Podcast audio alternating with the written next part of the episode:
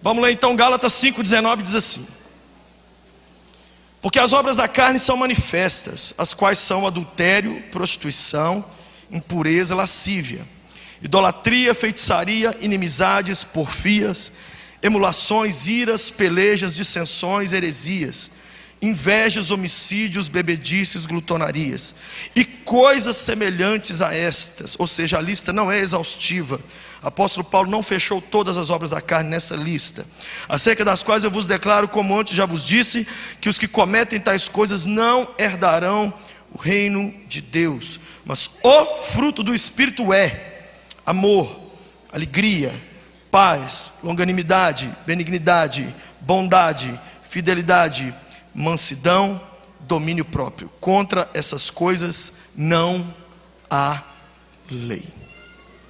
Esse ano na nossa igreja é o ano da restituição. E uma coisa que nós estamos pedindo para Deus esse ano é que Ele restitua a nossa comunhão com o Seu Espírito. E a gente aqui na mocidade está falando de ser louco pelo Espírito Santo. O tema do Confrajovem desse ano é loucos pelo Espírito Santo. Se tem algo que nós precisamos da vida, é de não deixar de forma nenhuma que os frutos, as obras da carne, melhor dizendo, tenham lugar em nós. E a única forma de combate da inveja, da prostituição, da bebedeira, da mentira, da lascívia, de tudo que você viu aqui, ira, contenda, discórdia, a única forma é através do cultivo dos frutos do Espírito. Quem trabalha com a terra sabe, tem um jardim cheio de ervas daninhas, ficar arrancando a erva daninha nunca elimina aquele mal. Passa o tempo e se não plantar nada no lugar, nasce o que era ruim e que foi arrancado. É impressionante. O vizinho de frente da minha casa, eu vi ele durante seis anos tentar matar uma árvore. Seis anos. E toda hora ele eu via lá, ele cortava ela de noite. Tá, tá, tá, tá, tá, tá. Aí jogava alguma coisa lá, jogava uma zica em cima, um cal, um, um pó do satanás lá, e passava o tempo, a natureza rompia de novo. Toda vez. Aí agora esse ano ele arrancou num dia, no outro ele meteu cimento em cima. Só que eu já vi ele fazer isso. A árvore vai e estufa o cimento lá fora. Porque a força da natureza caída é muito forte. Só uma força mais forte que a força das obras da carne é que pode apagar e abafar e manter isso morto dentro de mim e de você. Eu vejo jovens lutando o dia inteiro contra tendências terríveis, como a Gisele acabou de falar. Mas não há outra saída a não ser deixar que o Espírito de Jesus ponha na nossa vida os frutos do Espírito. Não adianta maquiar, não adianta pôr cimento, não adianta pôr uma máscara de espiritualidade, não adianta fazer cursos teológicos, não adianta decorar muitos sermões, não adianta vestir minhas camisetas, não adianta. O que a gente precisa é dos frutos do Espírito. Para que as obras da carne apareçam, não é preciso que haja demônios, mas para que os frutos do Espírito apareçam, é preciso que haja o Espírito. É preciso que haja o Espírito. Para as obras da carne aparecer, basta não haver o Espírito Santo. Não tem que invocar demônio. Não tem que falar assim, Satanás, vem na minha vida para essas obras da carne surgirem. Basta não haver o Espírito Santo. Aonde não há o Espírito Santo, a comparação mais clássica que eu faço, ela é meio feia, mas é assim para você entender, é como um lote vago sem muro. Qualquer um vai lá e faz o número dois lá dentro. Não tem dono. Os animais dormem lá, a construção ao lado pega o lixo, em vez de pôr na caçamba e mandar para o quinto dos infernos, joga lá o resto do lixo da construção. Uma pessoa sem o Espírito de Jesus pode brotar no coração dela qualquer coisa terrível. Tudo isso que eu falei de obras da carne aqui e até o que eu não falei. Se as obras da carne são várias, os frutos do Espírito são, na verdade, um só. Imagina uma mexerica. A mexerica tem vários gomos. É interessante que quando Paulo está falando aqui das obras da carne, ele diz: as obras da carne são, diga comigo, são.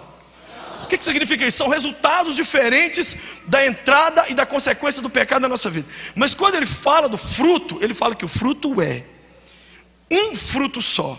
É como se fosse essa mexerica e vários gomos diferentes dela que formam uma única fruta. O que eu e você precisamos é da evidência da presença do Espírito de Jesus na nossa vida.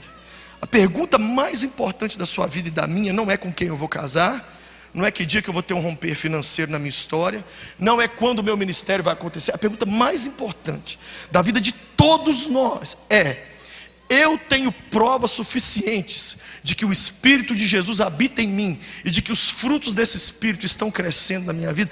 Essa é, não é a mais importante, é a única coisa que interessa, porque tudo o mais depende disso. Olha com cara de mal para quem está do seu lado e fala assim: Você tem certeza que o Espírito de Jesus habita em você?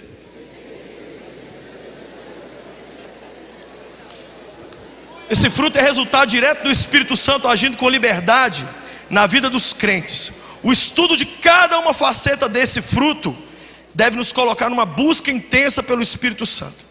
Por que, que eu estou pregando essa palavra aqui? Eu sempre explico por que, que eu estou pregando o sermão que eu estou pregando.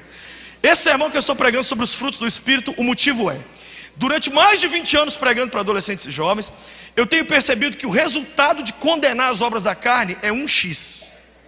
Mas o resultado de plantar frutos do Espírito na vida dos jovens é 10x.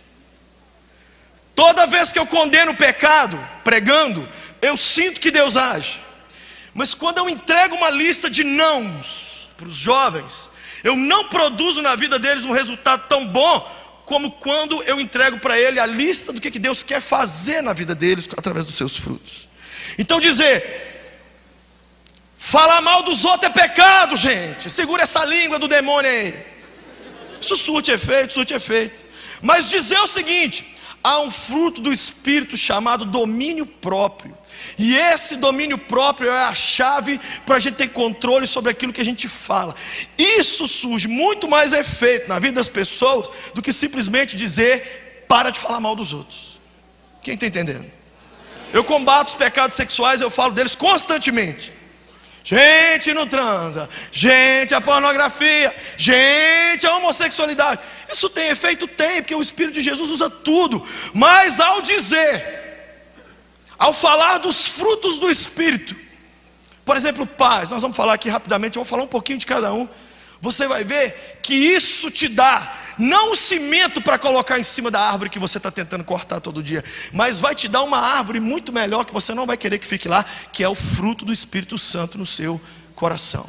Diga comigo, eu preciso, urgentemente, os frutos do Espírito crescendo e se desenvolvendo na minha vida.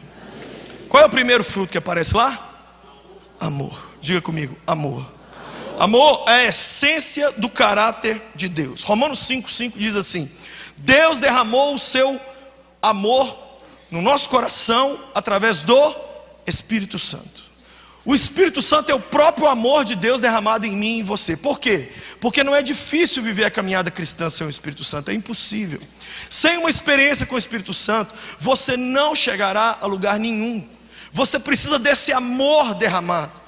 Quando esse amor é derramado sobre você, você entende que você foi amado pelo próprio Deus, que Deus te ama, e aí você vai ter sua história transformada por causa desse amor.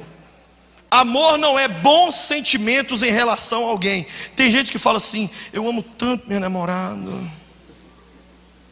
Você ama, que bom. É mesmo? Que amor é esse? De que amor você está falando? Não, porque eu sinto umas borboletas voando dentro de mim.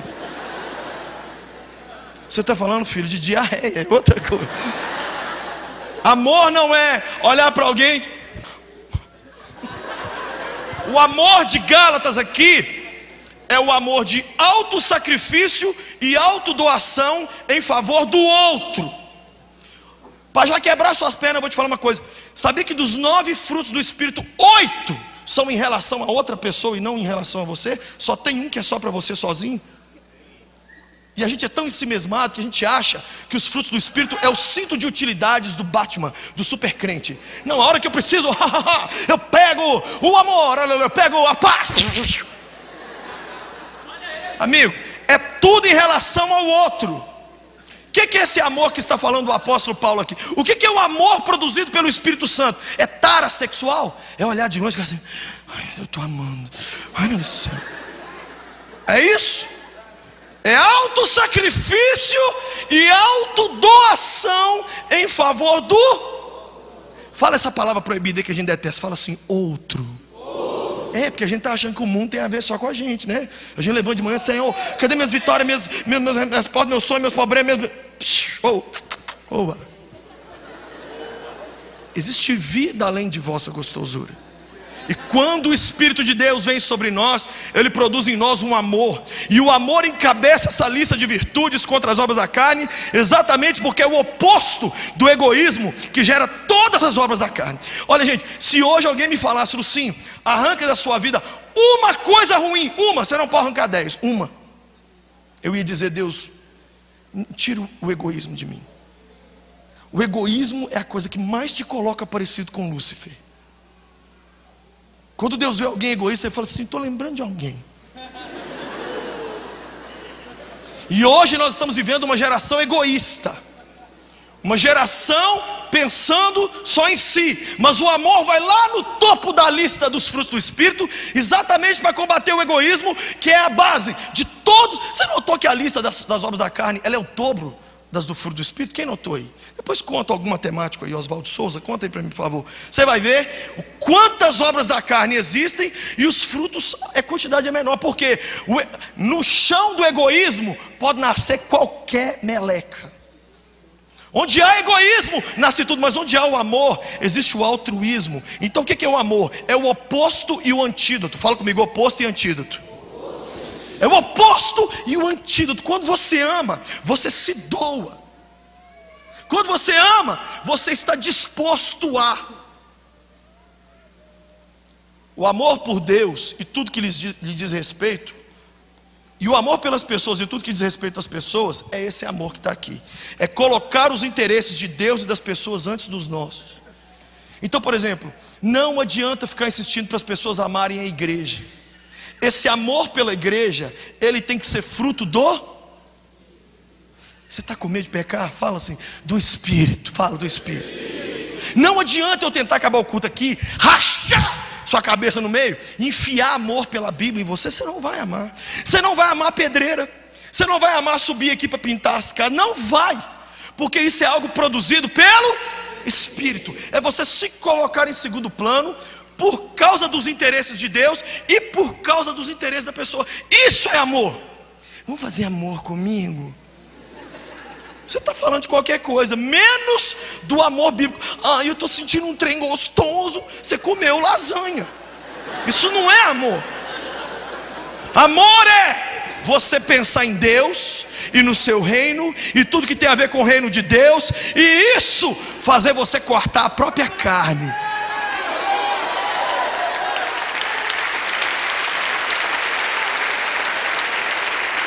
Põe a mão no seu coração. Diga Espírito Santo. Me dá o amor. De Gálatas 5. Amor por Deus. Pelas pessoas. Ajuda-me a colocar os meus interesses em segundo plano e amar como o Senhor amou. Segundo fruto da lista é alegria. Alegria. Numa lista de virtudes éticas, surge um negócio que não tem nada a ver com ética, que é alegria. Essa lista aqui é uma lista ética, mas de repente aparece o que? Alegria. O que é alegria? É a felicidade que cara, eu estou falando do fruto, tá? Não estou lendo o que está lá no dicionário Aurélio, não. É a felicidade que uma pessoa, uma comunidade tem quando está andando com o Espírito Santo. Andar com o Espírito Santo é tão demais que você sente um negócio que você fala assim: mentira. Na minha lua de mel eu não estava tão feliz assim. O dia que o meu time foi campeão da Libertadores, eu, eu não estava 10% feliz desse tanto que eu estou feliz aqui hoje. Meu Deus do céu, essa felicidade que eu estou sentindo. Eu, eu, o dia que eu fui em Nova York, em Paris, em Londres, em Tóquio, eu não senti. O que, que é isso que eu estou. Sabe o que, que é? Você levantar de manhã. Ah, como Deus nos ama. Pobres pecadores. Ter a honra de levantar pela manhã, sentar na cama com o cheio de remela, e falar: Espírito Santo, me dá a mão aqui eu vou caminhar com você hoje. É a coisa mais sublime que pode acontecer com alguém. Essa caminhada faz o seu almoço ser o melhor, pode ser miojo. Você pode vestir a roupa mais simples, entrar no ônibus lotado, mas há uma alegria inenarrável, inexplicável. Você parece que o cupido te acertou. Você não sabe falar por que, que você está como você está. mas é uma alegria sobrenatural. Por que alegria? Três motivos. Você já recebeu perdão, recebeu a vida eterna e recebeu a filiação de Deus. Você não é filho bastardo mais, você tem um pai. O seu pai é Deus, e esse espírito que mora em você faz você clamar a ele, sabe o que? Aba. Aba, eu fui lá no mundo árabe, Aba, o pessoal chama os pais, Aba, papai, paizinho. Né, o povo aqui da Bahia fala maninha, painho. Quem tem o Espírito Santo é tão doido que consegue olhar para o Deus Todo-Poderoso, Criador dos céus e da terra, passar por cima da secretária, chegar na frente dele e falar assim: Papai. E o coração dele fala assim: derrete. Essa é a felicidade da caminhada com o Espírito Santo. Isso é motivo de alegria. Não é alegria de um vídeo engraçado que você compartilhou no WhatsApp. Ah, isso aí você ri, é legal. É legal, manda um vídeo, toma um vídeo. É legal, mas não é essa alegria. Não é a alegria da piada da onça. Você ouviu a piada da onça? Ah! Não é essa alegria que nós estamos falando aqui. É a alegria do Senhor e no Senhor. A Bíblia diz que um dia Jesus se alegrou assim. Um dia Jesus, a Bíblia diz assim: Jesus exultando no Espírito Santo. Único texto da Bíblia que diz que Jesus ficou alegre. Único. Jesus exultando no Espírito Santo disse: Pai, eu te louvo, Senhor, Criador dos céus e da terra, porque o Senhor escondeu essas coisas dos pequeninos, e o Senhor mostrou isso, o Senhor escolheu todos fortes e sábios e mostrou para os pequeninos. É esse exultar, é essa alegria de saber que haja o que houver, venha o que vier, aconteça o que acontecer, o seu nome está escrito no livro da vida. O capeta pode vir com os melhores esforços dele, pode mandar o que ele quiser, você é de Deus, sua família é de Deus, seu futuro está garantido isso vai te enchendo de uma paz. Mas o diabo colocou na nossa mente que não. Se a gente não tiver os acessórios, o carro só pelado não vale. Já viu quando você vai na concessionária e tira o carro, mas ele está sem roda de, de liga, ele está sem teto solar, ele está sem. Aí você tira o carro aborrecido, né? Esse carro também. Fazer o que com ele? Não tem nada que eu gosto. A porta não é cromada. O que eu vou fazer com esse carro? Irmão, o carro da salvação, você já entrou, entrou dentro dele. Se junto disso vier mais alguma coisa legal, que maravilha. Mas o que importa nessa vida não são os acessórios, é o motor. E o motor é Cristo em nós, esperança da glória. Jesus habita na sua vida? Tudo que vier a mais é lindo, mas é só isso que é. Cristo é que é o importante, que é o essencial. Não é uma alegria que tem a ver com circunstâncias, com boas ou com más notícias. É uma alegria que se relaciona inteiramente com o que Deus fez por você em Cristo por meio do seu Espírito. Não é seja alegre, é alegrai-vos nele. O Espírito Santo não vira para você de manhã e diz assim: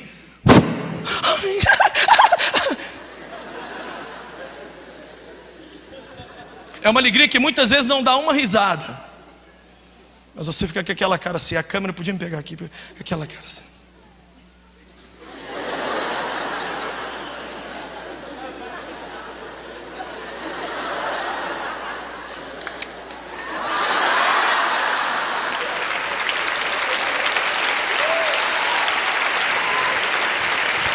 Põe a mão no seu peito.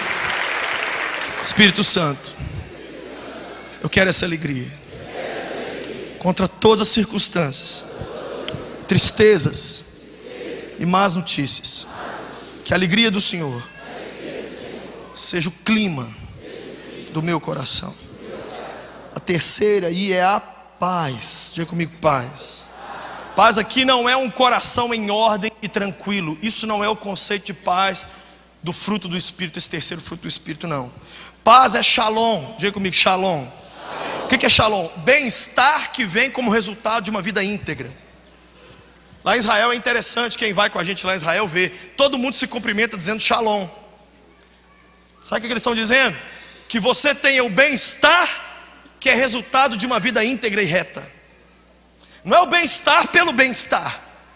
O adesivo mais retardado que eu já vi no Brasil é: Você merece ser feliz. Essa é uma mensagem antibíblica e errada. Ninguém merece nada. Ou melhor, a gente merece, mas o horário não me permite falar o que, que a gente merece. Mas Isaías fala: sabe o que a gente merece? O quinto dos infernos. E para o inferno passar a eternidade com Satanás. É o que eu e você, se for olhar merecimento, é isso que a gente merece. Ok?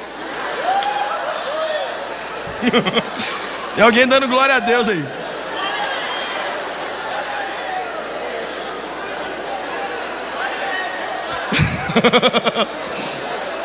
Olha para mim. Acho que são 18 obras da carne. Vocês contaram aí? Quem contou aí para mim? São 18? Hã? 14, 15? Desse monte de obra da carne aí, metade, olha para mim, metade tem a ver, oito, tem a ver com discórdia humana, com a discórdia. Ou seja, a paz é o vínculo e é o laço que preserva a unidade do Espírito Santo entre os crentes. Olha para mim, Efésios 4, 3, Paulo diz assim: preservem a unidade pelo vínculo da paz. Ou seja, quebramos e rompemos o poder do Espírito agindo na igreja quando não estamos unidos em paz. Qual é a principal função do fruto da paz? Parar as hostilidades entre nós. Nós temos que parar de nos agredir. Sim, eu tento, mas eu não consigo. Eu puxei o lado ruim da família da mamãe. Todo mundo lá em casa puxa a faca. Todo mundo é descendente de lampião, assim, ó, direito. As mulheres da minha família é tudo macho, tudo homem. As mulheres da minha família dão murro na mesa e os homens ficam dormindo, é um banho de panaca. Então eu puxei esse lado. Então, assim, eu não aguento ver mulher folgada. Eu gosto de bater nelas. Eu não gosto de ver líder da igreja folgado. Ai, meu Deus do céu. Quando eu vejo fulano no altar, ai, eu vou te contar. Ai, dentro de mim, meu. Os olhos começam a tremer sozinho, assim, o olho direito, assim, ó. Eu acho que eu vou ter um ataque, eu vou ter um problema. Você precisa do fruto da paz, shalom para você. Parar as hostilidades. E quem tem paz é feliz. Adivinha por quê? Bem-aventurados os pacificadores. Bem-aventurado quem não passa no posto de gasolina e pega um galão de gasolina para jogar no fogo do relacionamento dos outros e ainda pôr mais lenha na fogueira. Bem-aventurada a pessoa que consegue levar um para o canto e acalmar, levar outro para o canto e acalmar. Bem-aventurada a pessoa que consegue pôr uma situação em paz. Põe a mão no seu peito e diga: Deus, eu quero ser um pacificador, mas eu quero ter paz para mim também. Me dê essa paz sobrenatural que só o teu espírito pode dar. Me ajuda, Senhor, a pôr fim às hostilidades dentro e fora de mim. O quarto é longanimidade. Longanimidade. Longanimidade é amor passivo e resistente. É ter uma atitude de extrema paciência para com alguém que se colocou contra você. A longanimidade não é com todo mundo. Longanimidade é com gente irritante. E que escolheu você para ir criticar no seu Facebook. Longanimidade. Eu posso, te, eu posso te dar uma dica quando você estiver ouvindo um sermão ou lendo uma Bíblia? Procure ouvir um sermão contra você. E nunca a seu favor. Porque às vezes a gente está pregando, alguém fala assim, fala Deus, fala Deus. Mas às vezes você é a pessoa que está fazendo o outro ter que ser longânimo. Você é o problema da história. Quando você for ler a Bíblia, nunca leia a Bíblia assim. Bem-aventurados os pacificadores. Aí, ó, fulano tinha que ouvir. Não, às vezes você que está precisando mesmo.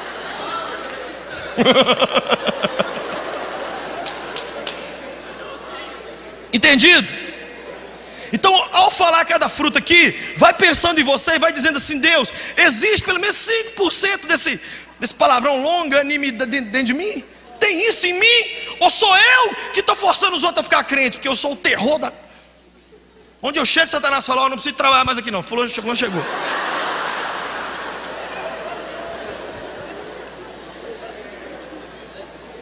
Sabe aonde eu vejo muita longanimidade?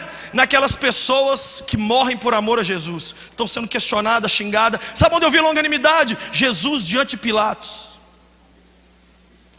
Não pense você que eu estou pregando esse sermão aqui e que nos próximos dias, quem sabe horas, você não vai ser provado nisso aqui que nós estamos pregando. Eu já sei porque comigo é assim. Eu prego, não dá 24 horas, até Jesus me testar só em tudo que eu preguei.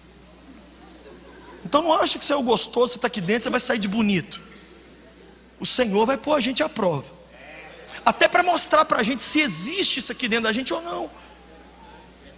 O Espírito Santo não nos dá somente alegria e milagres, mas também produz essa qualidade extrema e necessária de amor demorado e paciente. O que, que a longanimidade combate? Duas coisas: as explosões de ira e as provocações entre nós. A longanimidade é isso aqui, olha para mim.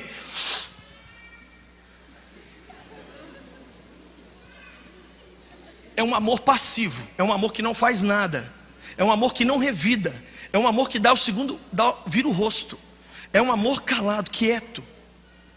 Quem está entendendo? Porque quando a gente falar do próximo fruto, aí já não é amor passivo, é amor ativo. Então a longanimidade é você não reagir e continuar amando persistentemente pessoas que te provocam, que te irritam e que se levantam contra você. Se você tem esse fruto, você não provoca as pessoas e você não tem explosões de ira. Está lá em Gálatas 5, verso 20. Aí vem o próximo fruto, mas antes põe a mão no seu peito e diga: Deus, eu quero ser longânimo. Que o Senhor responda por mim. Que eu saiba amar em silêncio. Mesmo os que me ofendem e ferem. Tira de mim as explosões de ira e as provocações. Em nome de Jesus. A benignidade. O que é a benignidade? Eu, quinto ou sexta, aí nem sei mais qual é. Benignidade é o lado ativo do amor, já que a longanimidade é o lado passivo. Oh, gente, a benignidade consegue ser pior de ser praticada, entre aspas, do que a longanimidade. Porque a benignidade é fazer bem para quem está te fazendo mal.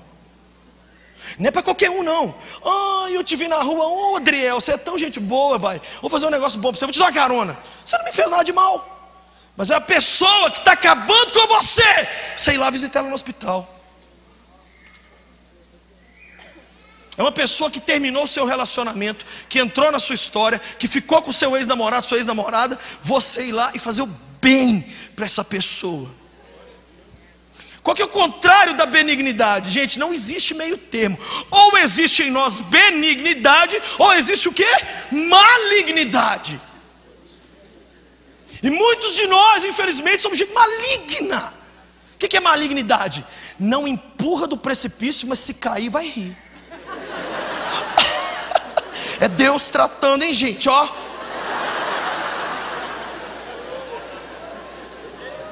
Aí, fulano machucou? Ah, eu não esqueço, gente, um dia que um homem de Deus falou para mim: É, Luciano, eu moro perto da casa de fulano, fulano já foi rico, mas agora ele perdeu tudo.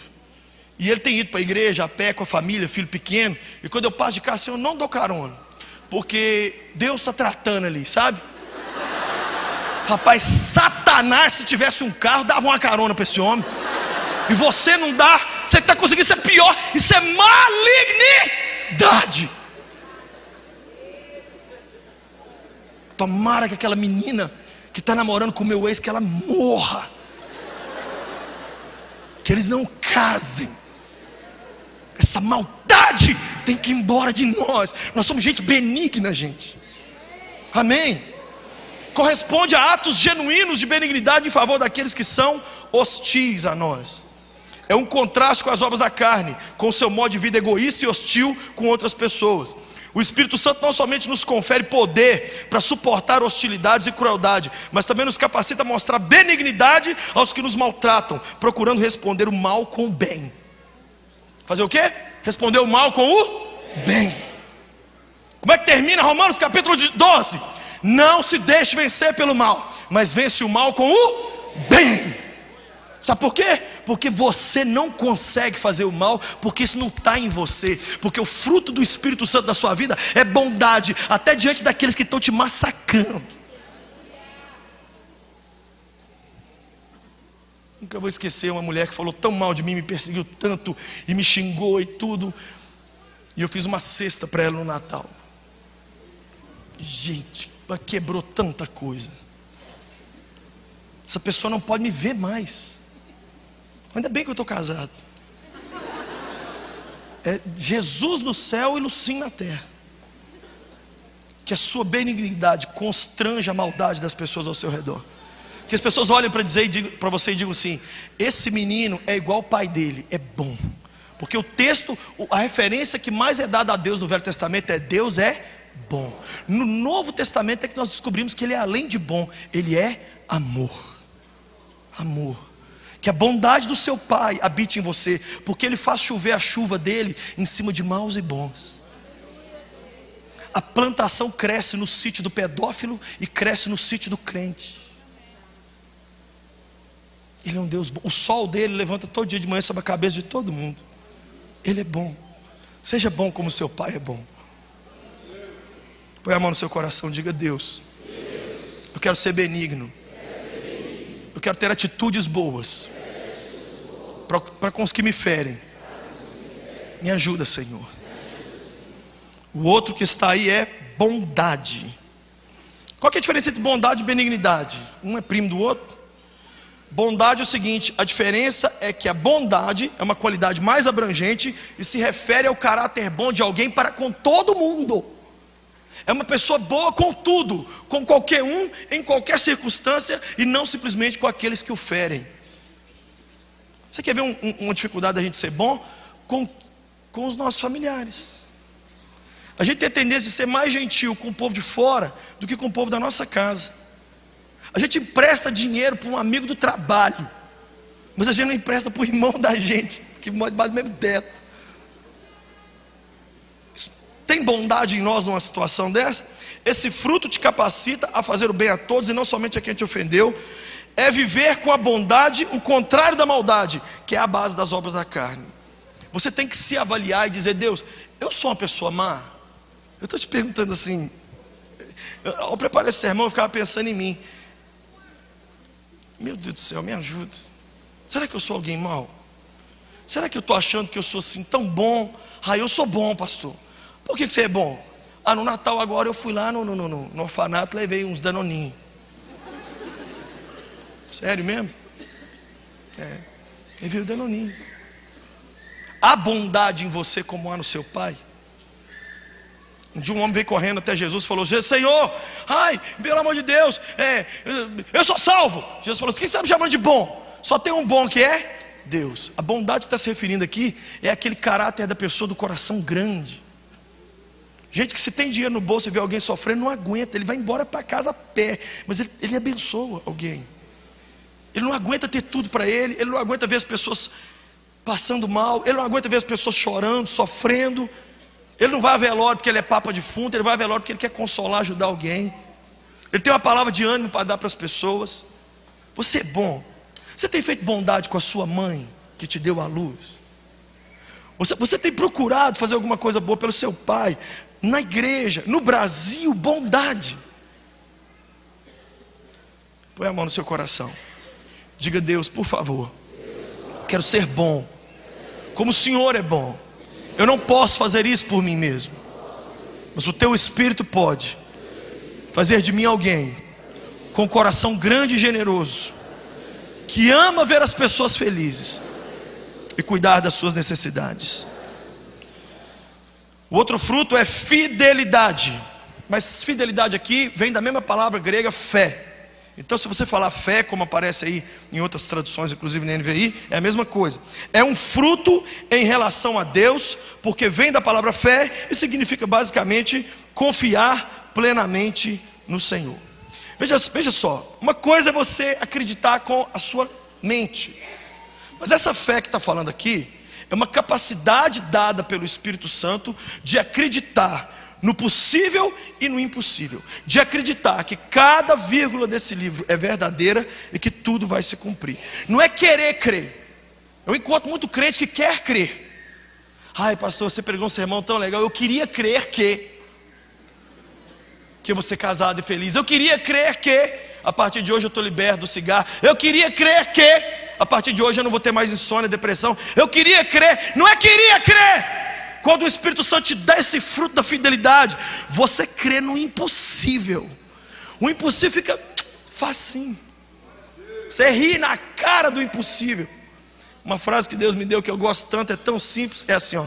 Deus falou, eu creio, acabou. Diga comigo, Deus falou, Deus falou eu, creio, eu creio, acabou. Não é porque você põe sua mente assim, aí a confissão positiva, aí eu digo para minha mente de comigo para comigo mesmo, que a minha fé sobre. Ah, não, não é isso não. Não é aquela fé que o, que o técnico de futebol tenta, tenta pôr no atleta, fé no seu potencial. Você pode, você vai, eu sou brasileiro, não desisto nunca. Não é isso não. Tem nada a ver com isso. É uma fé sobrenatural. Para acabar o culto e você orar por um morto e ele ressuscitar. Eu já contei para vocês aqui que eu já orei por seis mortos. Ressuscitou nenhum. Mas eu descobri que o problema básico da ressurreição de mortos é que ninguém está orando para eles ressuscitar.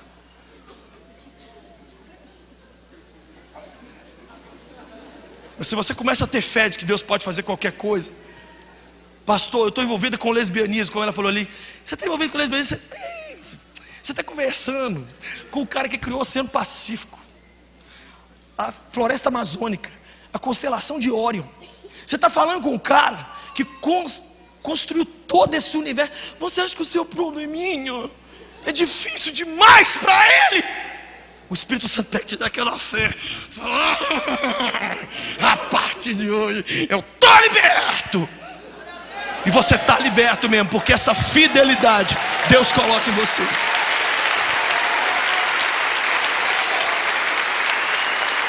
Não é fé nas pessoas? Não é uma confiança nas pessoas, mas acreditar plenamente que o que Deus falou vai se cumprir.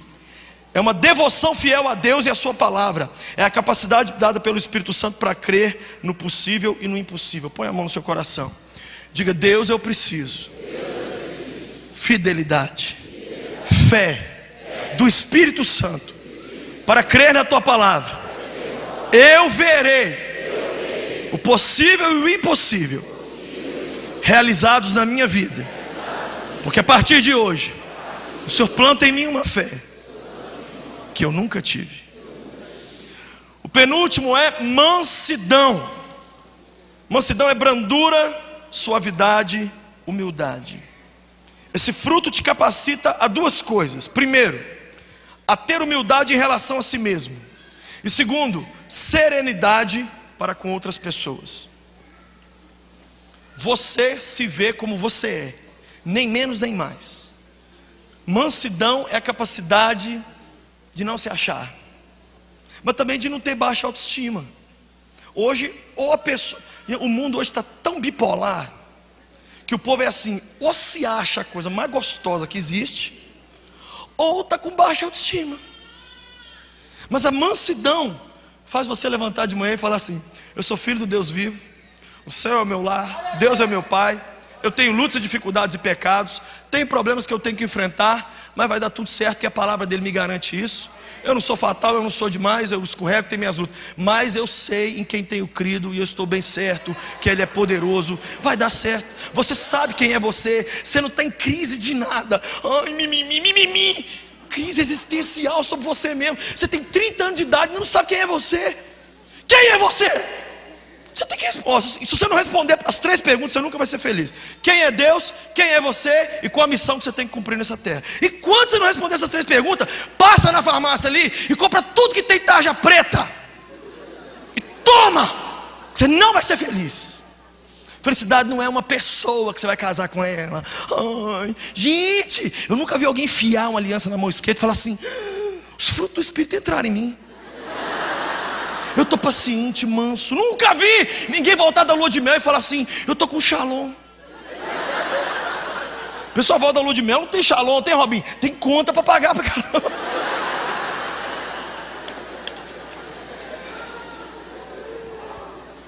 Só o Espírito Santo. Gente, a hora que a gente entender que a caminhada cristã é uma experiência diária com o Espírito de Jesus, nós vamos parar de tomar toco da vida e de apanhar de segunda a segunda. Você não vai ser feliz por um evento que vai acontecer. O evento já aconteceu. Foi a morte e a ressurreição do Filho de Deus. Agora viva essa vida, viva essa caminhada.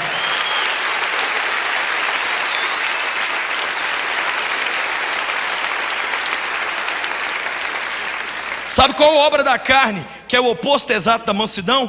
Ambição egoísta. Olha, dois nomes bonitos para você pôr nos seus filhos: ambição e egoísta.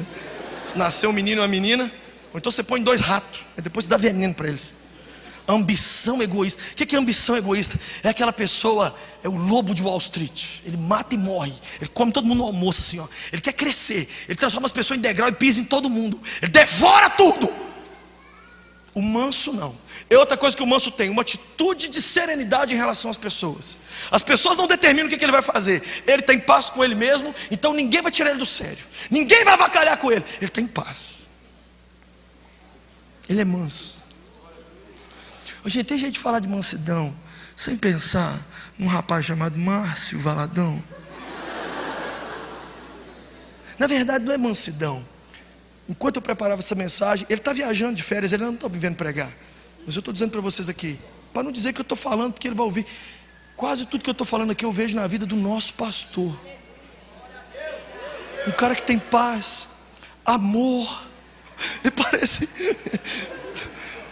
Se eu estiver triste, arranca um pedaço dele, bate no liquidificador e toma.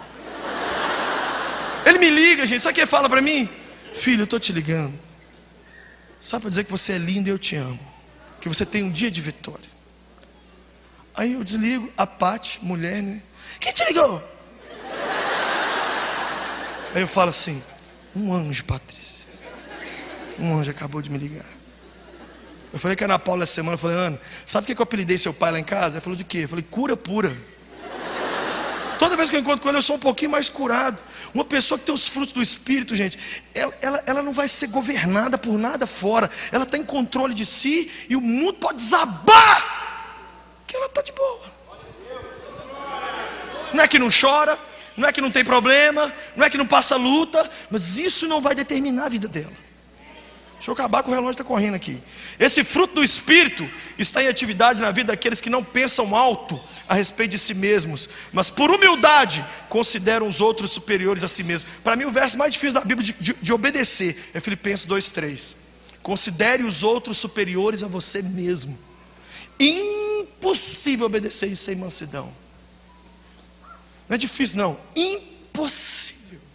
Mas é um mandamento bíblico no sentido de que as suas necessidades e interesses são considerados depois das necessidades do outro. Ai, põe sua mão no coração. Deus me dá mansidão, diga.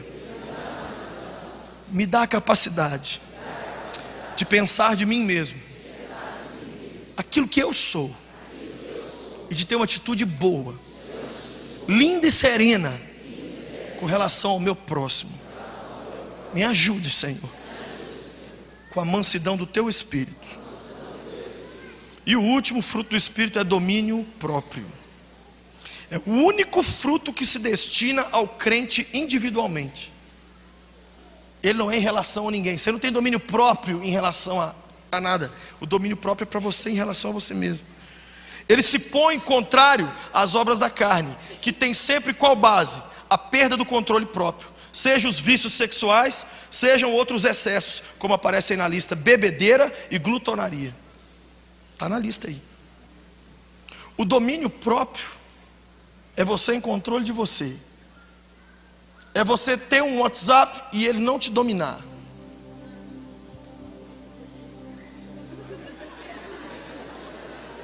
Ah, pastor, por que você não falou de sexo? Está mais fácil segurar sexo que o WhatsApp. plu, plu, plu, o dia inteiro, plu, plu.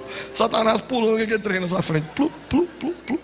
Eu não tenho domínio. A pessoa fica, gente, ela fica, ela não tem domínio. Ela não tem domínio do que ela olha diante da internet. Ela não tem domínio do que fala, não tem domínio dos seus pensamentos, não tem domínio do que come, não tem domínio do que compra, não tem domínio, domínio para dormir, não tem domínio para acordar, não tem domínio. Ela, o corpo dela pede, a mente sugere, ela já está fazendo. É um cachorro no cio controle não. Escuta aqui para mim, olha para mim. Sem domínio próprio, somos um desastre anunciado.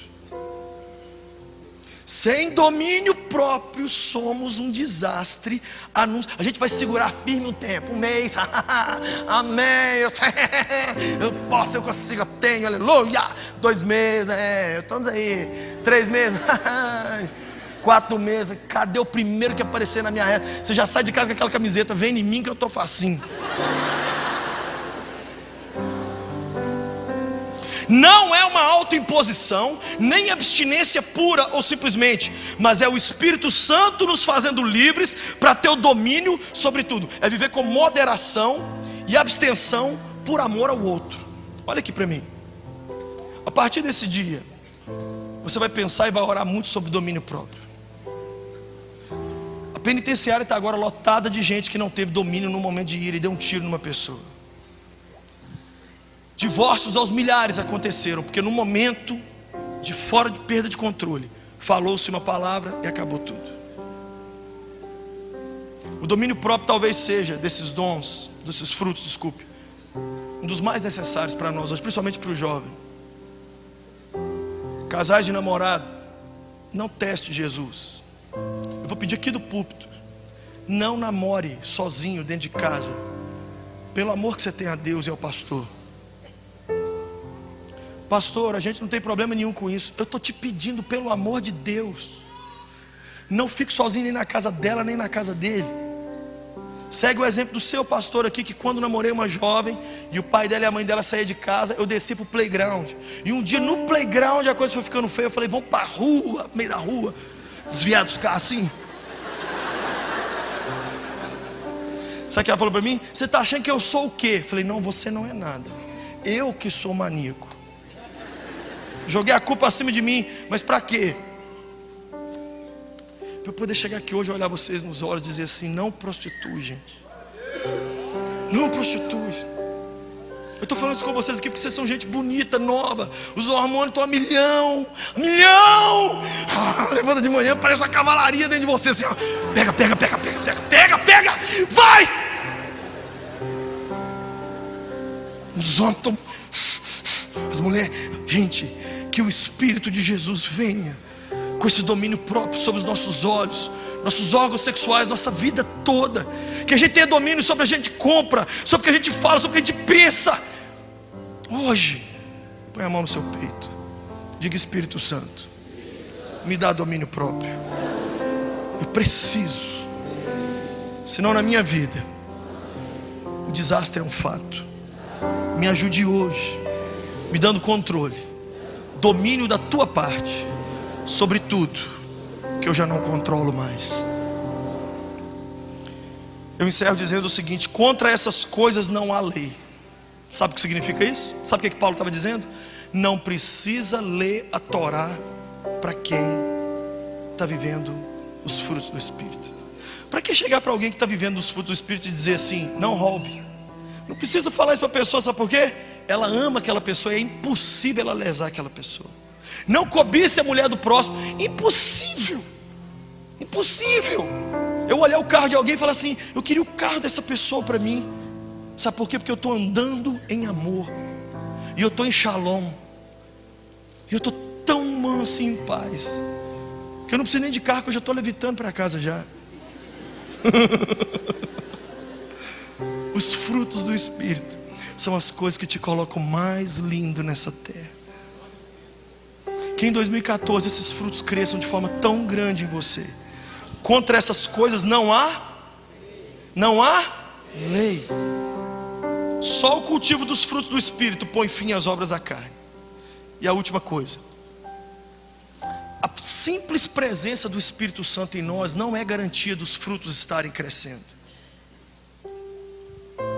Assim como ter uma carteira de motorista não é garantia de que você está dirigindo dentro das leis do Detran, assim como estar numa faculdade não faz de você um doutor simplesmente por estar na faculdade, assim como porque você está comendo um prato de comida não significa que você está bem nutrido, a simples presença do Espírito de Jesus não significa que você tem esses frutos todos aqui.